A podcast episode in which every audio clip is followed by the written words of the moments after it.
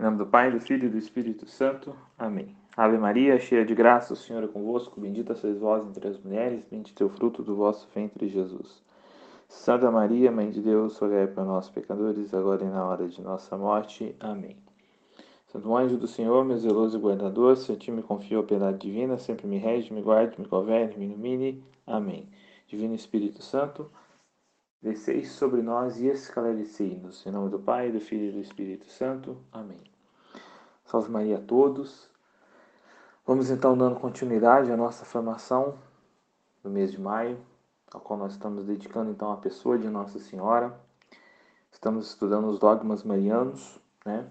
E hoje nós vamos ver o dogma da virgindade perpétua de Maria, ou seja, Maria, ela é virgem antes, durante e depois do parto. E em consequência disso, nós vamos responder então algumas é, proposições né, protestantes com relação a isso. Então, ou seja, o dogma da virgindade perpétua, ele vem nos dizer que Nossa Senhora ela é virgem antes né, do parto, ou seja, ela concebeu Jesus por obra do Espírito Santo. Ela não teve, então, é, uma relação sexual. É, durante o parto, Nossa Senhora ainda milagrosamente permanece virgem, né? ela não é, é maculada na sua integridade física,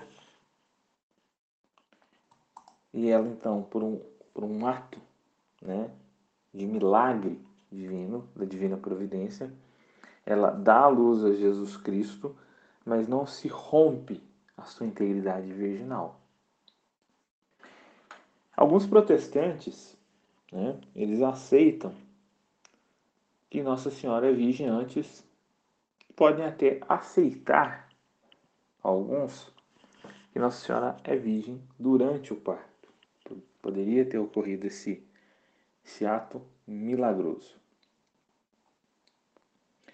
Porém, o que eles vão questionar é que Nossa Senhora então não permanece virgem depois do parto. Né? É aqui que está a, a dificuldade para eles. É, questão da virgindade de Nossa Senhora já era uma coisa é, defendida já pelos primeiros cristãos. O cristianismo, então, nos seus primeiros séculos, pelos seus santos doutores, já defendiam a virgindade de Nossa Senhora, uma virgindade perpétua essa. Está baseado isso em que, né? Sobre o que? É, nós temos então, é, podemos dizer, melhor dizer, nós temos então é, um fator teológico para isso, né? E temos um fator também que as Sagradas Escrituras e a tradição também nos mostra. A primeira delas, né, a, o fato teológico disso. Por que, que Nossa Senhora, então, ela permanece virgem? Ela concebe Jesus virgem, tem a sua virgindade, então, protegida, né, guardada de maneira íntegra durante o parto. E depois disso, né, Nossa Senhora poderia ter tido relação sexual com São José, poderia ter tido mais filhos, né? ao qual isso não incorreria em nenhum pecado na vida de Nossa Senhora ou até mesmo de São José. Mas por que então Deus resolver resolveu guardar a Santíssima Virgem em sua integridade física. Né? Primeiro, nós precisamos olhar para o filho que nasce dela.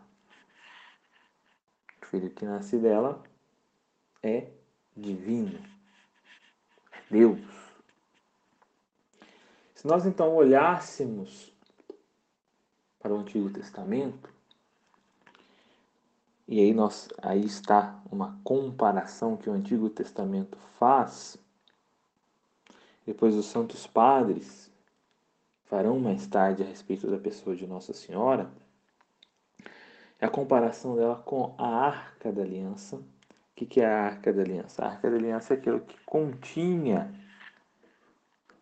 dentro de si as tábuas da lei, dada por Deus a Moisés, que era pacto no Monte Sinai, a vara é, de Moisés, tinha também lá o maná e alguma coisa a respeito de Abraão que agora eu não me lembro. Abraão não, Arão, melhor dizendo, eu não me, eu não me recordo agora. É, então, ou seja, a Arca da Aliança era a presença de Deus no meio daquele povo. Onde o povo ia, é, eles levavam a arca da aliança. A arca da aliança era a presença de Deus no meio do povo. E nós olhamos para Nossa Senhora, e aí nós vemos como há uma similaridade entre a Arca da Aliança e Nossa Senhora, porque Deus vem habitar no meio do seu povo. E é Isabel cheia do Espírito Santo quando Maria visita Isabel. Maria já estava com Jesus no seu ventre. Isabel tão cheia do Espírito Santo diz, né? É, de onde me vem a graça de receber a mãe do meu Senhor? Deus estava ali presente, Maria fisicamente. Né? E uma vez que Deus ali se fez presente, né, de maneira física, não de maneira perfeita, como foi na Arca da Aliança, né? E a Arca da Aliança, o que, que estava lá? Estava o maná, as tábuas da lei, né? Tudo isso que era prefiguração de Jesus. Porém, Nossa Senhora trazia em seu corpo próprio Deus. Então, uma outra mística católica, Maria Agrena, vai chamar Nossa Senhora então de a mística cidade de Deus, onde Deus ali habitava. São Luís Maria de Montfort vai dizer que Nossa Senhora era o paraíso desse novo Adão paraíso terrestre este novadão que era Jesus. Deus então reservou Nossa Senhora somente para si. Ele quis Nossa Senhora totalmente íntegra para si.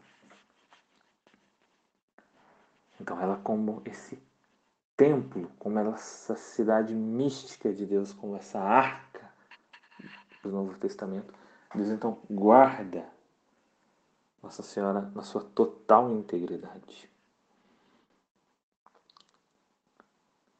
A maior criatura de Deus, Deus reservou somente a si. Para que os anjos e cada um de nós pudéssemos então contemplá-la. Então, essa é a primeira razão teológica nossa Senhora não se manter virgem. E aí, os protestantes vão usar da própria Sagrada Escritura para poderem então atacar essa virgindade de Nossa Senhora. A primeira delas e a mais comum é que a gente vai ouvir sobre os irmãos de Jesus. Né? Os protestantes então vão pegar aquela passagem bíblica a qual Nossa Senhora estava, Jesus estava pregando em algum lugar, e aí chegam dizendo a ele: Sua mãe e seus irmãos estão lá fora e querem te ver. Né? É, como que a gente então pode refutar isso? É simples. É, a palavra irmão na língua aramaica, ela era designada também a parentes. Por quê? Porque o aramaico era uma língua pobre. O aramaico não tinha outras palavras para designar outros parentes como sogra, sogro, prima, tio. Não tinha, né? Então tudo era irmão. Uma outra coisa que nós podemos então refutar os protestantes aqui é nos transportar então até o Monte Calvário na crucificação de Jesus. Por quê? Pensem comigo.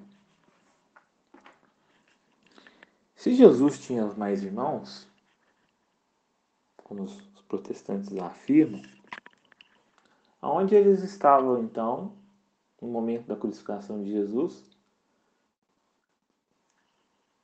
Porque lá os evangelistas dizem que estava ao pé da cruz o discípulo que ele amava, Maria Madalena, quem Jesus também amava, Maria, mulher de Cleofas, e a sua mãe. Cadê os irmãos de Jesus? E uma outra coisa, se Jesus tinha mais irmãos, não cabia então ele dizer a São João: Eis aí a tua mãe. E vai dizer a Escritura que, a partir daquilo, daquilo então, daquele instante então, ele recebeu em sua casa. Mas cadê os outros irmãos de Jesus então? Aonde eles estão? Então, ou seja, é preciso ler a Sagrada Escritura como um todo. Né? Protestantes eles pegam apenas um versículo e é, fazem daquilo o seu, o seu cavalo de batalha. E uma outra coisa também que é usada, isso aqui é mais comum entre as testemunhas de Jeová. Eu já, já fui questionado por uma testemunha de Jeová. É afirmar que Jesus é chamado de primogênito. Mas se ele é primogênito, ele é o primeiro de outros. Né? Então, por exemplo, se você tem uma família numerosa, você é o primogênito, você é o primeiro, você é o mais velho. Então, Jesus é o primogênito. Sendo assim, ele teve mais irmãos. Mas o que a Sagrada Escritura quer nos dizer é que essa primogenitura de Jesus é espiritual. Nossa Senhora é nossa mãe e ela, Nossa Senhora teve mais filhos? Sim e não. Na ordem natural, não, porque ela só teve Jesus. Na ordem espiritual, sim, porque Jesus nos deu ela como mãe no Monte Calvário. Nossa Senhora é nossa mãe na ordem sobrenatural, na ordem da graça, ao qual Jesus é a fonte sobrenatural, é a fonte de toda a graça da vida cristã. Por isso ele é o primogênito de muitos irmãos, irmãos na fé, o qual temos a mesma mãe, a Virgem Santíssima, o qual ele escolheu como medianeira entre nós e ele, na ordem da graça.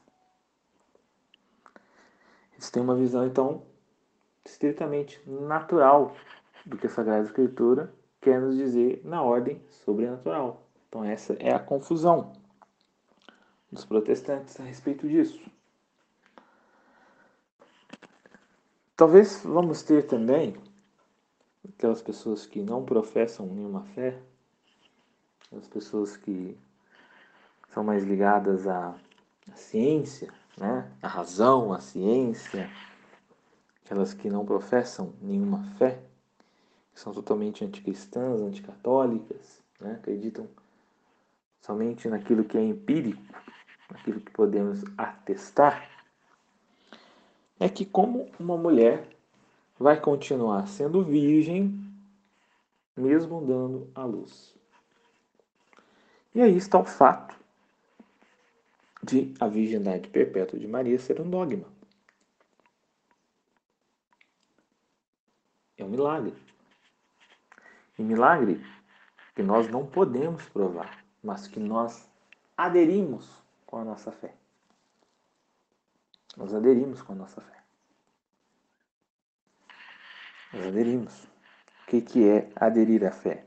Não é um sentimento, é um ato intelectual da razão, ao qual, diante desse fato milagroso, porque humanamente falando,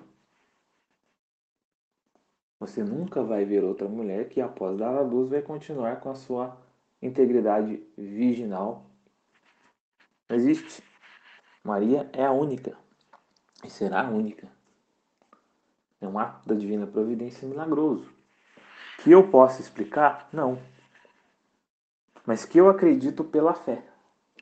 E fé aqui é um ato da minha inteligência, ao qual eu vou aderir a essa verdade. Por quê? Porque quem que me contou? É o Zezinho? É o Luizinho? É o Guinho? Não, é Deus. E Deus não pode mentir. Deus não pode enganar. E essa autoridade de Deus, através da Santa Igreja Católica Apostólica Romana, me apresenta isso como verdade de fé. E eu, com a minha inteligência, dou adesão pela minha vontade a, essa, a esse mistério revelado, a esse dogma que Deus me revelou. Mas eu posso explicar numa ordem natural, científica? Não, porque é um milagre. E por se tratar de um milagre revelado por Deus, por isso que eu tenho fé. E aí não vai cair naquela tolice de que fé se sente. Não, não é isso. Fé se adere pelo intelecto, pela vontade. Porque há uma autoridade ali que é Deus, que não pode mentir e nem se enganar, me revela para que eu creia através da sua Santa Igreja. Então, meus caros, é simples isso. Quando nós olhamos então para a Santos Padres, né? Não me recordo qual deles agora faz uma comparação, mas para a gente compreender e entender, né? Da mesma maneira que o Sol atravessa a luz do Sol atravessa o vitral da igreja sem quebrar o vidro, assim Jesus passa pela integridade física de Maria sem poder romper a sua integridade virginal. Observe isso um dia. Observe na sua casa. O vidro da janela está fechado, mas o sol atravessa aquele vidro sem o quebrá-lo. Assim, Jesus também pode muito bem fazer tal milagre. E quando que foi dogmatizado isso daqui? É, a gente pode dizer que porque os primeiros cristãos sempre acreditavam. Né? Era de fé apostólica isso daqui. Mas, com o passar do tempo, né? É... vai se criando então dificuldades para compreender isso. Né? Então, ela foi afirmada no Concílio de Latrão de 649, ou seja, nós estamos falando do século VII, né? que teve a presença de, de um grande teólogo, que é São Máximo confessor, né, que defendeu a virgindade de Maria antes, durante e depois do parto. Guardem sempre isso, tá? Nós falamos de virgindade de Nossa Senhora é sobre esses três aspectos: antes, durante e depois do parto. E é, no sexto concílio ecumênico, em 680, também foi reafirmado né, dogma da virgindade perpétua de Nossa Senhora.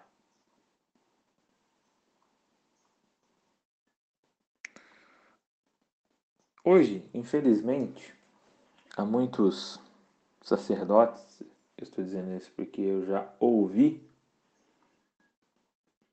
afirmarem que se Nossa Senhora tivesse, tivesse tido mais filhos com São José, não era mal nenhum e tal. Quando você ouvir um padre dizer isso, reze por ele. Tá? Reze por ele. Peça pela fé dele. Porque ao dizer isso, ele está indo realmente contra o que a igreja ensina através desse dogma. É. Eu já vi um, um padre aqui em Mendes dizer que nós não podemos provar. Mas lógico que a gente não pode provar. É por isso que a gente tem fé.